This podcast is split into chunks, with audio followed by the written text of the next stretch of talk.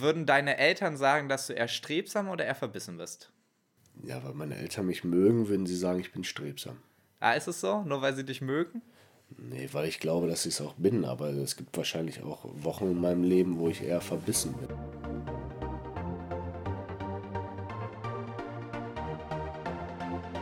Moin Moin und herzlich willkommen zurück zum Podcast Perspektiven verrückt. Hier erwarten dich persönliche Erfahrungen und neue Ideen, wie du deine Perspektiven in den Bereichen Charakter, Karriere und Zukunft verändern, also verrücken kannst. Wir sind Erik und Felix und wünschen dir nun viel Energie beim Zuhören und Umsetzen. Heute geht es um ein Format, was wir bereits schon zweimal hatten, und zwar um ein Charaktertauziehen. Das bedeutet, wir nehmen uns eine Eigenschaft, und an dieser Eigenschaft, ähm, ähnlich wie beim Tauziehen, ziehen zwei verschiedene Pole, einen Negativpol und einen Positivpol. Und heute gucken wir uns an die Charaktereigenschaft Strebsamkeit im positiven Sinne, die gleichzeitig aber auch als Verbissenheit im negativen Sinne gedeutet werden kann. Dazu meine erste Frage, Felix. Würden deine Eltern sagen, dass du eher strebsam oder eher verbissen bist? Ja, weil meine Eltern mich mögen, würden sie sagen, ich bin strebsam. Ah, ist es so? Nur weil sie dich mögen? Nee, weil ich glaube, dass ich es auch bin, aber es gibt wahrscheinlich auch Wochen in meinem Leben, wo ich eher verbissen bin. Also, äh, aber trotzdem, ja, das ist, glaube ich, die Antwort, ne? Hm, ich bin wahrscheinlich auch mal verbissen. Und bei dir? Ich glaube, mein, äh, meine väterliche Seite würde mich definitiv als verbissen ansehen und meine äh, mütterliche Seite eher als strebsam. Das finde ich trifft nämlich auch den ersten Punkt, den ich ansprechen möchte. nämlich geht es ja bei so einem Auslegen von Charaktereigenschaften immer auch darum, wer dir sagt, wie du bist. Das bedeutet, der eine sagt, ja, ey, ich sehe das positiv strebsam, der andere deutet das als negativ. Und was mir mal hilft, um mich selber da einzuordnen, ist die Geschichte dahinter ähm, oder die Fragestellung dahinter, die Person, die, mir, die mich gerade einschätzt hat die das erreicht, was ich erreichen möchte, oder hat die, die eine ähnliche Perspektive auf das Leben, wie ich eine Perspektive habe? Was ich damit meine, ähm, wenn ich anstrebe, zum Beispiel Führungskraft zu werden oder im Unternehmen aufzusteigen, weil es mir Spaß macht und weil ich denke, das passt gut zu meinen Lebenszielen, dann werde ich natürlich viel dafür tun, um das auch zu erreichen. Das bedeutet, ich werde da tendenziell sehr, sehr strebsam an die Sache rangehen. Jetzt ist die These, wenn jemand nicht das gleiche Ziel verfolgt, sondern denkt, ey, Beruf schiebt es mal zur Seite, mir ist Privatleben viel, viel wichtiger und Beruf ist nur so eine Nebensache, der wird vielleicht denken, ey, du investierst hier so viel Zeit, äh, sei doch nicht so verbissen in diesem Beruf, ähm, nur da für so ein bisschen Job oder was auch immer. Ne? Und ich wüsste jetzt in diesem Punkt für mich genau, die Person hat eine ganz andere Zielsetzung als ich und wird dementsprechend meine Charaktereigenschaft schon anders interpretieren, als ich es tue. Ja, stimme ich dir zu, auf jeden Fall. Am Ende kann man es am besten selber bewerten. Ja, ob man auf dem oder ob das Taube einem eher auf die linke oder die rechte Seite zieht. Äh, man kann es natürlich auch immer schön reden. Ähm, mich würde erstmal interessieren, was äh, ja, die Pole für dich bedeuten. Also wie definierst du für dich Strebsamkeit und Verbissenheit? Also Strebsamkeit ähm, sehe ich in diesem Sinne erstmal so ein bisschen noch angetatscht durch die Schule als tatsächlichen Streber. Also die Gruppe an Menschen, ähm, die in der Schule immer so unterwegs war, dass sie die guten Noten oder die sehr guten Noten besser holen wollten. Und siehst du ganz kurz die Zwischenfrage, sehr, sehr Erik. Das Wort Streber, ist das für dich eher positiv oder negativ konnotiert? Das hat sich gewandelt. Mittlerweile und auch, sage ich mal, Abiturphase, da war es für mich schon positiv. Davor habe ich es eher negativ gesehen, weil die Leute, die cool waren, in Anführungsstrichen, in der Schule, eben nicht strebsam waren und dann den Begriff Streber benutzt haben und ich eigentlich zu denen dazugehören wollte. Das aber nicht war. So, dementsprechend war das so, ah, jetzt bin ich der Streber und die reden da schlecht drüber, das bedeutet, es ist für mich auch schlecht. Zur Abiturzeit habe ich dann irgendwann verstanden, dass Strebersein für mich genau das ist, was mich auch erfüllt und glücklich macht. Dementsprechend würde ich mich da auch selber so einschätzen. Und da hat dieses Wort für mich auf einmal eine positive Konnotierung bekommen. Ich glaube aber, dass es standardmäßig negativ besetzt ist, weil vor allem Leute, die nicht so erfolgreich vielleicht in der Schule sind, diesen Begriff dann eher noch in die Hand nehmen, um über andere zu urteilen. Ja, das war nur eine. Was macht denn, was, was heißt denn Streber sein? Wie, wie ist es bei dir in deinem Umfeld? Also in der Schule, da natürlich so, ich sag mal so bis zur 10. Klasse oder so, waren so alle Streber auf jeden Fall äh, Spasten.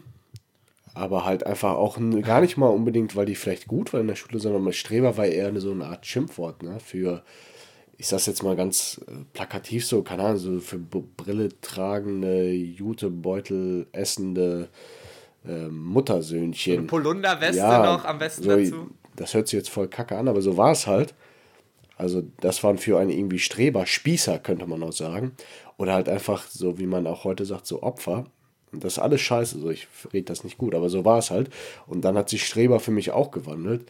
Weil während des Abiturs oder als diese beiden Abiturjahre angefangen habe, bin ich eigentlich auch im eigentlichen Sinne Streber geworden, habe halt viel gelernt und äh, das ist bis heute eigentlich so, dass ich mich äh, auf jeden Fall eher als Streber bezeichnen würde.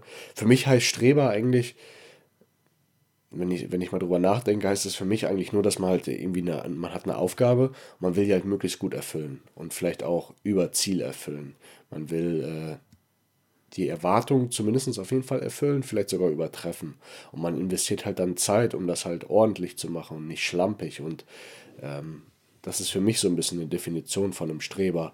Und das ist man auch nicht in allen Bereichen. Zum Beispiel so in Bezug auf meine Wohnung bin ich so, was wahrscheinlich äh, Sauberkeit angeht, auf jeden Fall kein Streber, sondern eher schlampig. Jetzt auch kein Messi oder so, aber eher schlampig als, als strebsam. Also das äh, muss man, oder bei mir ist es auf jeden Fall in verschiedenen Lebensbereichen ganz andere Ausprägung vom Streb, Strebsamsein. Es ist eben, ich glaube nicht mal, dass es unbedingt verschiedene Ausprägungen sind, sondern es ist, glaube ich, der, der, der Grad der Zielerreichung, den du hast. Wenn du eben einen guten Abschluss als Zielerreichung hast, dann bist du strebsam da entgegengegangen, um das zu erreichen. Wenn du aber keinen hohen Anspruch an penible Sauberkeit in deiner Wohnung hast, dann musst du dafür natürlich auch weniger tun, um dein Ziel da zu erreichen, was wesentlich geringer liegt als beim geringen Abschluss. Das bedeutet, du wirst ja schon einen Anspruch an die Qualität der Sauberkeit deiner Wohnung haben, nur ist der vielleicht nicht ja. so hoch, sodass du den schneller erfüllt hast. Das bedeutet, da bist du dann auch wiederum strebsam, weil du dein Ziel dort erreichst, was nur nicht so hoch ist. Ja, so ist es. Vielleicht ist aus der Perspektive Zielerreichung, dann ist es in den Lebensbereichen auf einmal gar nicht mehr so verschieden. Ja, das, das mag sein, aber trotzdem ist das irgendwie, also für mich ist das schon, schon ehrlich gesagt so, dass es äh, hier in Bezug auf Wohnung überhaupt nichts mit äh, Strebsamkeit zu tun hat. Das ist eher so ein, ja, muss man halt machen. Aber das hat nichts damit zu tun, dass ich es ordentlich machen will oder so. Das ist einfach, irgendwann stört es mich und dann beseitige ich das so. Aber es ist eher von dem, von dem Wort Schlampigkeit. Das wäre vielleicht auch noch so ein Wort, äh, Strebsamkeit versus Verbissenheit versus Schlampigkeit. Äh, das ist dann eher schlampig muss man schon eher sagen. Mhm. Damit bin ich auch nicht immer ganz zufrieden, so, aber aktuell stört es mich nicht so sehr, dass ich sage, da will ich unbedingt was ändern. Hast du noch was zum Thema Strebsamkeit oder weil sonst würde ich gerne mal. Ja, ja bitte. ich habe noch eine Nachfrage ja, dazu, die ich, ähm, wo ich laut Stopp gerufen hätte, hättest du jetzt weitergemacht. Und zwar finde ich sehr, sehr spannend, dass wir beide oder dass für uns beide der Begriff des Strebers vor der 10. Klasse quasi negativ konnotiert war. Und ich wollte einfach fragen, ob du eine Idee hast, wo das herkommt. Weil Kinder denken sich ja im Zweifel erstmal nicht aus das Wort Streber und sagen, dieses Wort Streber ist negativ konnotiert. Kommt sowas tatsächlich durch die Eltern mit? Also ich weiß, meine, meine Eltern haben mir da nichts Negatives mitgegeben. Das bedeutet, diese Konnotierung muss irgendwie wahrscheinlich aus dem Umfeld der Schule ja, kommen. Ja, also meine Eltern auch nicht. Ich glaube, das ist... Wörter werden ja weitergereicht von Menschen. Und das Wort Streber wird halt im Schulkomplex weitergereicht von den höheren Klassen in der Regel. Und ähm, keine Ahnung, es ist halt auch so im Leben, dass, oder zumindest in der Schule, sind halt die laut, die cool sind Und die reden halt viel und sind laut und haben die Meinungshoheit, zumindest halt bis zum, meinetwegen bis zu einer gewissen Klasse, wo dann eher, wo sich das Ganze wandelt. Aber sicher mal bis zur 10. Klasse, zumindest bei mir war es halt so, dass die Coolen auch die Lauten sind und die Lauten sagen halt, dass Streber scheiße sind. Und demzufolge bist du dann in der 6. Klasse und hörst die über dir reden und sagen, was du für ein scheiß Streber und denkst du, yo, Streber sind Kacke. Das führt mich genau wieder das führt mich genau wieder an den Punkt, den ich am Anfang hatte, ne? Wo man als junger Mensch, ich war da selber noch nicht so weit, aber wo man als junger Mensch einfach reflektieren soll, die Leute, die jetzt Streber rufen und das negativ konnotieren, will ich das erreichen, was die da haben, nämlich irgendwie vielleicht auch eine 3 oder 4 auf dem Zeugnis, oder will ich nicht viel lieber mein eigenes Ding machen, bin jetzt nur noch nicht selbstbewusst genug, zu sehen, dass Streber sein cool ist. Ja, aber vielleicht will ich auch äh, in der sechsten Klasse keine, keine 1 auf dem Zeugnis haben, aber dafür irgendwie ähm, Freunde haben und irgendwie, klar, das ist, da ist auch viel so äh, Schein dabei und so, das wissen wir auch alle. Ich glaube, Schule ist so, wenn ich mal überlege, zumindest so bis, bis halt, wie gesagt, bis irgendwie bei mir ist immer die 10. Klasse bleibt hängen. Aber es kann auch früher oder später sein, ist Schule halt irgendwie schon ein ziemliches soziales Experiment für junge Menschen, glaube ich. Also ich denke, da, wenn ich daran, daran zurückdenke, dann denke ich nicht unbedingt, ähm, dass es eine schlechte Zeit war, aber es war auf jeden Fall, puh, ja, weil man halt auch mega jung ist, ne? Also ich glaube, man ist halt so, man weiß so wenig über sich und jetzt weiß man auch noch wenig über sich, aber damals wusste man halt nichts. Und man weiß auch nicht, was man will und dass die anderen auch gar nicht so cool sind und alle eigentlich nur Angst haben, nicht dazu zu gehören und so und das ist halt irgendwie, während dieser Zeit hat man da halt schon stark Scheuklappen auf und Na, vor allem, du entwickelst ja erstmal deine Persönlichkeit. Wenn ich ihm schaue, in der Grundschule und anfangs auf dem Gymnasium, war ich ja auch noch ein sehr, sehr starkes Abbild meiner Eltern. Also ich übernehme ja erstmal das mit, was mir meine Eltern mitgeben, bis ich das Ganze irgendwann hinterfrage und mir denke, macht das jetzt Sinn, was die mir vorgelebt haben, oder macht nicht was ganz anderes für mich Sinn? So, und wenn ich schaue, habe ich mich jetzt in vielen Punkten schon sehr, sehr weit abgegliedert und differenziert, aber das hat auch erst mit nach 20 irgendwo angefangen. Ein anderer Punkt. Ja, und das wird auch noch stark weitergehen. Ich glaube, Erik, irgendwann dreht sich das wieder um. Weil ich merke ab und zu auch schon mal, dass ich eher, dass ich wieder Teil, in manchen Bereichen, dass ich Tendenzen erkenne bei mir, die mich stark an meine Eltern erinnern. Also ich glaube, das dreht sich, das kann sich irgendwann auch wieder umdrehen oder so. Oder es schwankt. Hast du ein Beispiel mal? Mach mal, mach mal, mach mal ein bisschen plastisch. Erzähl mal eine Geschichte. Ich soll eine Geschichte erzählen, okay. Oder an, pass auf. Ähm, ja, das ist alles sehr intim. Ich muss ja was finden, was so auf der Grenze ist, ne? Das, weil ich will ja hier auch nicht. Äh, Wir sind doch hier zu zweit im Telefonat. Ja, ist klar, so läuft das hier auch nicht. Ähm, zum Beispiel, also ein Beispiel ist folgendes. Ähm, mein Vater ist halt eher ein schweigsamer Mensch, ne? Der redet nicht ganz so viel. Und äh, ich habe diese Tendenzen auch, dass ich gar nicht so gerne rede. Jetzt hier rede ich natürlich, weil ich muss, aber generell bin ich eigentlich eher ein schweigsamer Mensch und mein Vater hat auch manchmal die Tendenz, zu viel zu schweigen. Und die habe ich auch. Und das sehe ich auch immer wieder an mir. Auf der einen Seite ist das eine gute Eigenschaft, aber es kann auch eine schlechte sein. Ich hätte lange Zeit nicht gedacht, dass ich äh, dass ich diese Tendenz auch habe, aber in so den letzten Monaten, vielleicht letzten ein, zwei Jahren, ist, fällt mir das immer wieder auf, dass ich äh, in der Hinsicht stark nach meinem Vater komme. Ich habe eine, eine Zwischenfrage dazu. Ähm, wenn du sagst, du merkst, wie mit dem Alter die Tendenzen der Eltern wiederkommen, heißt es, dass es vorher anders war? Also würdest du dich davor beschreiben als nicht schweigsam? Ich möchte Folgendes sagen. Ich glaube Folgendes. Ähm, wir driften halt jetzt stark ab, ne? Aber ich glaube folgendes. Während seiner Jugend macht man ja so eine Art Rebellenphase durch. Ne? Die kommt bei einem früher, bei anderen später. Aber jeder Mensch geht, glaube ich, wie du es eben gerade beschrieben hast, auch eine Art Rebellenphase durch, indem man sich so von seinen Eltern explizit abkapseln möchte und explizit meinetwegen auch andere Werte annimmt. Ähm, keine Ahnung, zerrissene Jeans trägt was heute auch nicht mehr so ist, weil die Eltern das selber tragen, aber als ein plastisches Beispiel, ja. So, Alter, warum trägst du zerrissene, zerrissene Jeans? Einfach so, weil ich rebellieren möchte. Und ich glaube aber, im Kern ist man immer wie seine Eltern. Ich glaube, das ändert sich nicht. Ich glaube, der Kern ist immer gleich. Ich glaube, nur wie es nach außen transportiert wird, es ändert sich über die Zeit. Als Kind bis zu einer gewissen Phase bist du genau wie deine Eltern und du musst alles nachplappern, was sie sagen, weil du keine eigene Meinung hast. Dann kommt irgendwann diese Rebell Re Rebellenphase.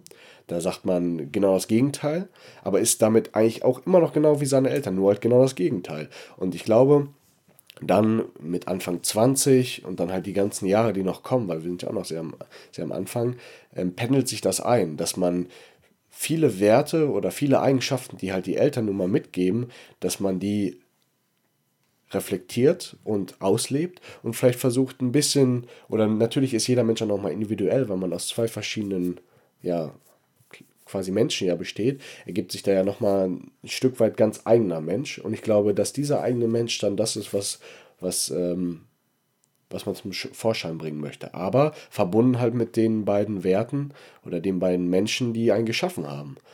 Und der Punkt ist, den ich sagen möchte, was ist sehr kompliziert irgendwie. Der Kern ist, glaube ich, immer da. Ich glaube, jeder Mensch ist so wie seine Eltern, ob man es will oder nicht. Okay, also das sehe ich definitiv anders als du. Das ist äh, ein spannendes Thema für eine andere Podcast-Folge. Und ähm, da werden wir auf jeden Fall zu diskutieren können. Freue ich mich sehr drauf. Jetzt will ich nicht zu verbissen sein, aber jetzt kommen wir zurück zur Verbissenheit. Wenn das für dich okay ja, klar. ist. Alles gut. Und zwar, ähm, ja, Verbissenheit. Also ich habe da so direkt so ein Bild im Kopf, dass ich jemanden frage, ob er nicht mit zu einer Party kommen möchte, ob er sich nicht entspannt mit mir treffen will, was kochen will, ob wir nicht im Park gehen wollen, entspannt ein Bierchen trinken, wenn Corona vorbei ist und Stuff. Und diese Person dann immer und immer wieder viel zu viel zu tun hat, ähm, keine, keine Freizeit sich nimmt, keine Termine nimmt, weil nur Arbeit da ist oder nur irgendwas anderes und so verbissen dann quasi dieser Begriff negativ konnotiert da ist, dass er andere Dinge, die ihm eigentlich wichtig sind, vernachlässigt. Das wäre so ein bisschen meine Definition von Verbissenheit. Wo würdest du dich einordnen? Also ich, ich stimme dir zu bei der Definition. Vielleicht solltest du dich aber bei der Person auch fragen, ob du vielleicht einfach, ob sie dir die einfach nicht mag und du ihr einfach nicht wichtig bist. Aber das ist was anderes. Nein, ich würde dem zustimmen, ja. Also ich glaube auch, ähm, Verbissenheit ist für mich sowas, wenn man Scheuklappen aufhat und nur eine Sache sieht, meinetwegen das Studium, die Arbeit, man hat keinen Ausgleich und verbeißt sich so ein bisschen in so einem Trugbild, dass halt das eine das einzig Wichtige ist. Und äh, ich kenne das von mir auch. Ich habe auch ab und zu diese Tendenzen oder diese Tage, wo es so ist. Vielleicht sind es sogar Wochen, ich kann es nicht so genau, man kann es auch nicht so genau abgrenzen. Aber da verliere ich so ein bisschen die Balance und sehe auch oder verliere den Blick darauf, dass das Ganze auch gar nicht A so wichtig ist und B auch zeitlich gar nicht so kritisch ist, dass man jetzt immer alles, ähm, alles sofort erledigen muss und dass die Leistung, die man da zu erbringen hat, ja, dass die, dass man die, dass man das schon schafft und dass man sich da jetzt nicht so rein verbeißen muss, äh, sondern eher darauf achten sollte, wie fühle ich mich gerade und kann ich auch mal einen Ausgleich schaffen. Tut mir ein Ausgleich auch einfach mal gut. Da hatten wir auch schon mal eine Folge drüber, ne? Einfach mal Auszeit nehmen. Das hilft dann auch wieder, um äh, dafür, dass man dann beispielsweise im Job äh, besser ist. Weil ich merke das bei mir ganz stark, dass ich dann so halt unglücklich werde. Ne? So ein bisschen äh, manchmal auch antriebslos, aber vor allem dann unglücklich und auch sauer und irgendwie leicht gereizt. Und das, also ich mag das gar nicht so an mir. Und meine Mitmenschen, meine Familie, Freunde mögen das auch nicht an mir. Ich weiß dann ganz genau, wenn die Zeit dann wieder kommt, dann rede ich noch weniger und stelle keine Fragen mehr und grummel in mich rein. Und das macht halt keinem Spaß. Ich finde, du sprichst da einen richtig wichtigen Punkt auch an, nämlich sich selber an der Stelle vielleicht einfach zu wichtig zu nehmen. Mhm. Ne, da finde ich mich auch selber wieder ähm, in diesem Diskurs, bin jetzt strebsam, bin ich eher verbissen und ich habe definitiv auch diese Negativtendenzen zur Verbissenheit, wo ich dann denke, oh, jetzt äh, war ich super wichtig, jetzt musste ich noch das und das machen in dieser und dieser Form.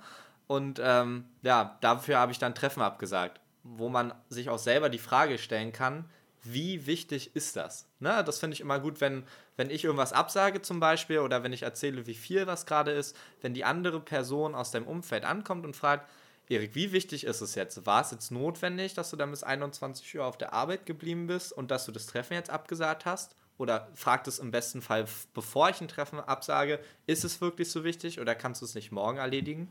Und wenn ich für mich nicht sagen kann, okay, das war jetzt so wichtig, dass ich es jetzt machen muss, sondern morgen hätte gereicht, dann sehe ich mich in der Verbissenheit und dann wäre ich auch unzufrieden wiederum mit mir selber. Ja, stimme ich dir zu. Das ist für mich so ein bisschen, das ist so ein bisschen für mich die, die ja, Bierdeckelrechnung, die grobe Regel, wo ich versuche vorzugehen, weil ich definitiv Unzufriedenheit mit Verbissenheit ja. oder unzufrieden mit Verbissenheit bin, weil ich das absolut hasse auch dann an anderen Menschen, wenn die so verbissen in was reingehen, weil sie, glaube ich, einfach in ihrem Leben Chancen und, verpassen. Und von außen betrachtet, wenn du diesen Menschen siehst, wenn du einen verbissenen Menschen siehst, dann siehst du auch ganz klar, dass er gerade nicht das sieht, was er sehen sollte, dass er gerade Scheuklappen aufhat. Man kann es ihm halt nur nicht zeigen. Äh, ich, man kann versuchen, mit dem zu sprechen, aber bei mir hilft das auch nicht so. Also ich muss da selber irgendwie wieder rauskommen mit einer gewissen, was ich dann eigentlich immer mache, wenn ich merke, dass das kommt, dann sitzt das erstmal so zwei, drei Tage fest. Hm. Da, da grummel ich nur so vor mich hin und bin kein angenehmer Mensch. Und dann habe ich so ein bisschen diese Tendenz dazu, so, zu sagen, fuck it, scheiß drauf. Und dann mache ich einfach erstmal, worauf ich Bock habe.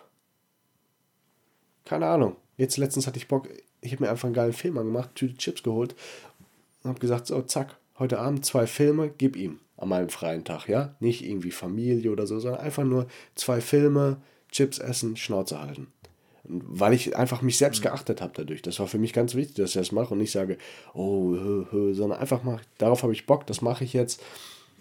Und danach ging es mir auch schon besser. Ja, das zeigt auch so ein bisschen, Verbissenheit ist ja Anspannung, ne? Da ist irgendwas. Wenn du Muskeln zu viel anspannst, weil du in der falschen Position bist, dann bekommst du eine Verspannung, die auch erstmal wieder gelöst werden muss, weil Verspannung tut auch irgendwann weh. Ne? Und erst durch so ein bisschen Entspannung geht das wieder weg und du fühlst dich vielleicht auch wieder wohler, ne? Wie so durch so einen freien Abend. Also ich finde es ab, und zu auch einfach richtig schön, einfach die Seele baumeln zu lassen, dann nichts für äh, Gedanken zu machen, sondern einfach auch richtig sinnlos einfach mal irgendwas zu schauen oder so, klar. Und das ist wichtig, dass man dann sagt, selbst wenn, ja, ich habe viel zu tun, ich habe äh, quasi auf meiner To-Do-Liste durch die ganzen Bausteine habe ich immer so viel zu tun, aber wenn ich dich irgendwann immer sagen würde, jetzt ist Schluss, dann dann könnte ich 24 Stunden arbeiten. Macht halt auch keinen nee. Sinn. So, und dann würde ich, dann ich wieder genau in diese Verbissenheitsschiene reingehen. Was unglücklich macht. Ich glaube, ich glaube wir Deutschen, wenn man so die Völker betrachtet, sind wir auf jeden Fall eher ein Volk, was die Tendenz zur Verbissenheit hat. Wir sind auf jeden Fall auch strebsam. Das du ja auch an der Wirtschaftsleistung. Ja, wir haben auch die Tendenz dazu. Und ich möchte ein Land nennen, das, wird das, das darf man auch nicht in den falschen Hals bekommen, aber ich glaube, ein Land, von dem wir lernen können, wie man nicht so verbissen ist und ein bisschen mehr das Leben genießt, ist Italien. Weil wenn ich in Italien im Urlaub bin, gut, das mag jetzt auch sein, dass ich da in Urlaubsregionen bin und da die Menschen nicht so sehe, wie sie wirklich sind, aber die Italiener, die sind entspannter. Ja, die lassen auch mal fünf Grade sein lassen. Die äh, sitzen da in ihrem Café, das sie betreiben und trinken erstmal Espresso mit ihren Gästen. Und wenn du dann Brötchen kaufen willst, dann sagen sie, ja, ja, ich komme sofort. Und das mal, das ist für uns Deutsche irgendwie so ein bisschen unverständlich, weil wir das, äh, weil wir denken, ja, will der denn kein, will der denn kein Geschäft machen? Nee. Der will schon Geschäft machen, aber nicht um, nicht um jeden Preis sondern der sagt sich, mir ist es beispielsweise jetzt wichtiger, hier mit äh, Antonio meinen Espresso morgens zu trinken und kurz zu quatschen. Und der kann dann kurz warten. Und ein Italiener wird dann wahrscheinlich sagen, ja, alles gut, ich warte kurz draußen oder ich, ich trinke auch einen Espresso und quatsche mit euch und kaufe dann mein Brötchen. Das würde in Deutschland niemals funktionieren. Da würden wir ausrasten. Wir sagen, ja, wo ist hier denn der Betriebsleiter? Ich will mich beschweren. Ja, direkt Beschwerde. So. Das ist ineffizient. Ich muss los. Hab ein Meeting. Bin wichtig. Ich will das jetzt nicht alles gutheißen, so was die Italiener machen, weil die haben halt auch ähm, nun mal eine deutlich geringere Wirtschaftsleistung. Ähm, aber ich meine, man kann, glaube ich, von diesem von dieser Lebenseinstellung ein bisschen was mitnehmen. Ich zumindest möchte das ein bisschen mitnehmen. Ich liebe die italienische Lebensweise eigentlich schon sehr. Und das als deutscher Spießer. Na, das ist äh, äh, merkbar. Das passt auf jeden Fall zu dem, was wir schon erlebt haben. Mir ist noch ein Bild eingefallen, was ich äh, vielleicht hier zum Abschluss mal aufzeigen würde wollen. Und zwar stelle ich mir so ein bisschen vor, Strebsamkeit, Verbissenheit, so einen ganz großen, ähm, beweideten Berg, schön auch mit Wiesen, wirklich so richtig schön hoch und du hast ringsherum schöne Täler, super schöne Landschaften und alles. Und du nimmst jetzt einfach mal einen Zug und überlegst, wie du mit diesem Zug den Berg hochfährst. Und zwar immer im Kreis, immer im Kreis den Berg quasi bis nach ganz oben. Und jetzt kann man das Ganze irgendwie als strebsame Fahrt oder als verbissene Fahrt sehen. Also wenn ich jetzt zum Beispiel der Lokomotivführer bin, der immer nur straight geradeaus guckt, weil er denkt, okay, ich muss jetzt diesen Weg nach vorne irgendwie schaffen, so schnell wie möglich auf den Berg rauf, dann sehe ich die ganze Zeit nur Schienen, Schienen, Schienen für mein Ziel. Wenn ich jetzt ein anderer Passagier wäre, der sich einfach ein bisschen die Zeit nimmt, zu genießen und das Leben zu sehen, der guckt dann einfach mal ab und zu links und rechts raus und sieht einfach wunderschöne Landschaften. Er sieht, wie die Sonne aufgeht, der sieht, wie schön die Felder bewachsen sind, der sieht die ganzen äh, Blumen, die irgendwie blühen und kann sich einfach daran erfreuen. Aber trotzdem sitzt er im Zug drin, wie der Schaffner, und fährt den Berg hinauf. Nur, dass er irgendwie viel mehr davon mitnimmt am Ende.